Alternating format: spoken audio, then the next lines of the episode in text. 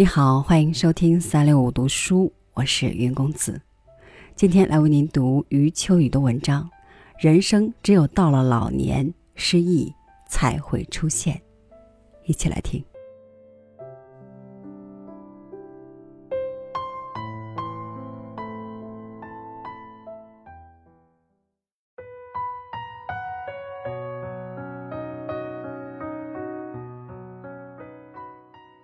我一直认为，某个时期、某个社会，即使所有的青年人和老年人都中魔了，只要中年人不荒唐，事情就坏不到哪里去。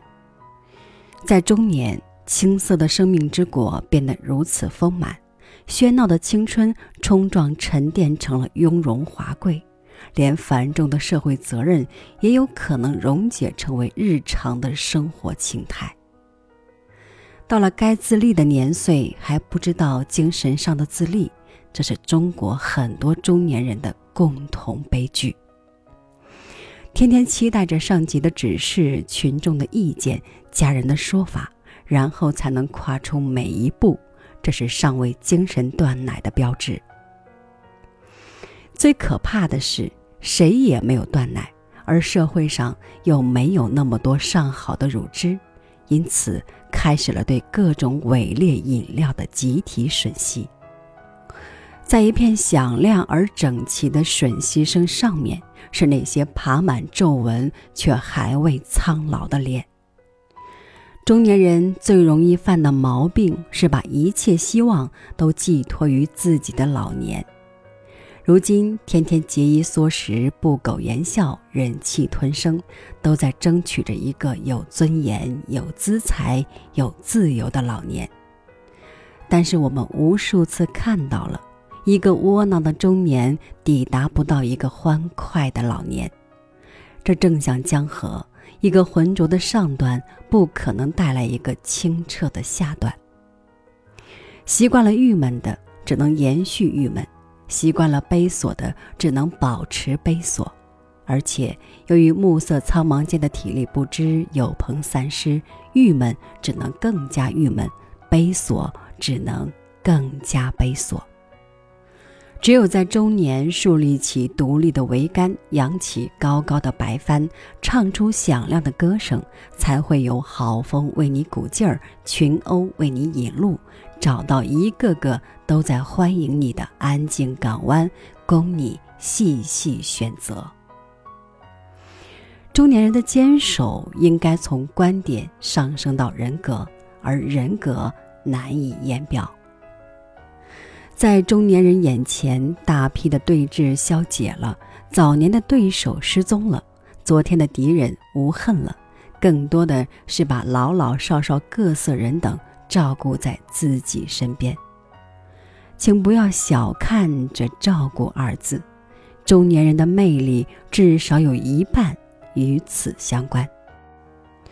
中年人失去方寸的主要特征是忘记了自己的年龄。一会儿要别人像对待青年那样关爱自己，一会儿又要别人像对待老人那样尊敬自己。明明一个大男人，却不能对任何稍稍大一点的问题做出决定，频频找领导倾诉衷肠，出了什么事情又逃得远远的，不敢负一点责任。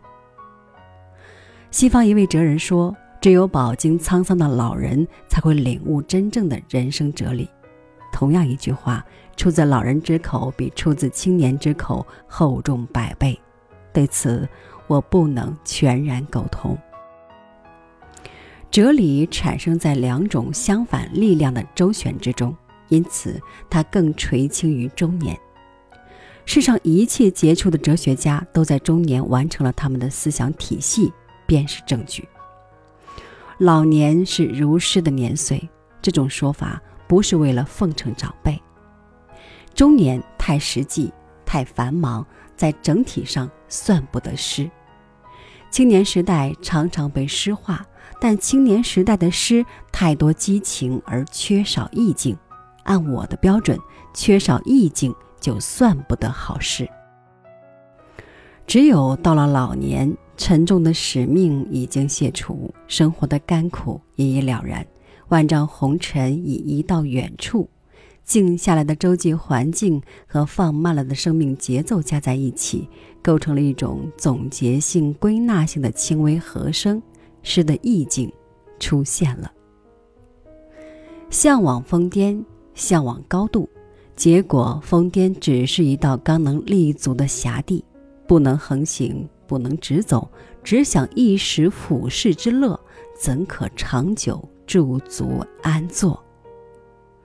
上已无路，下有艰难，我感到从未有过的孤独与惶恐。世间真正温煦的美色，都欲贴着大地。潜伏在深谷，君临万物的高度，到头来构成了自我嘲弄。我已看出了他的戏谑，于是急急的来试探下山的陡坡。人生真是艰难，不上高峰发现不了什么，上了高峰又抓住不了什么。看来注定要不断的上坡。下坡，上坡，下坡。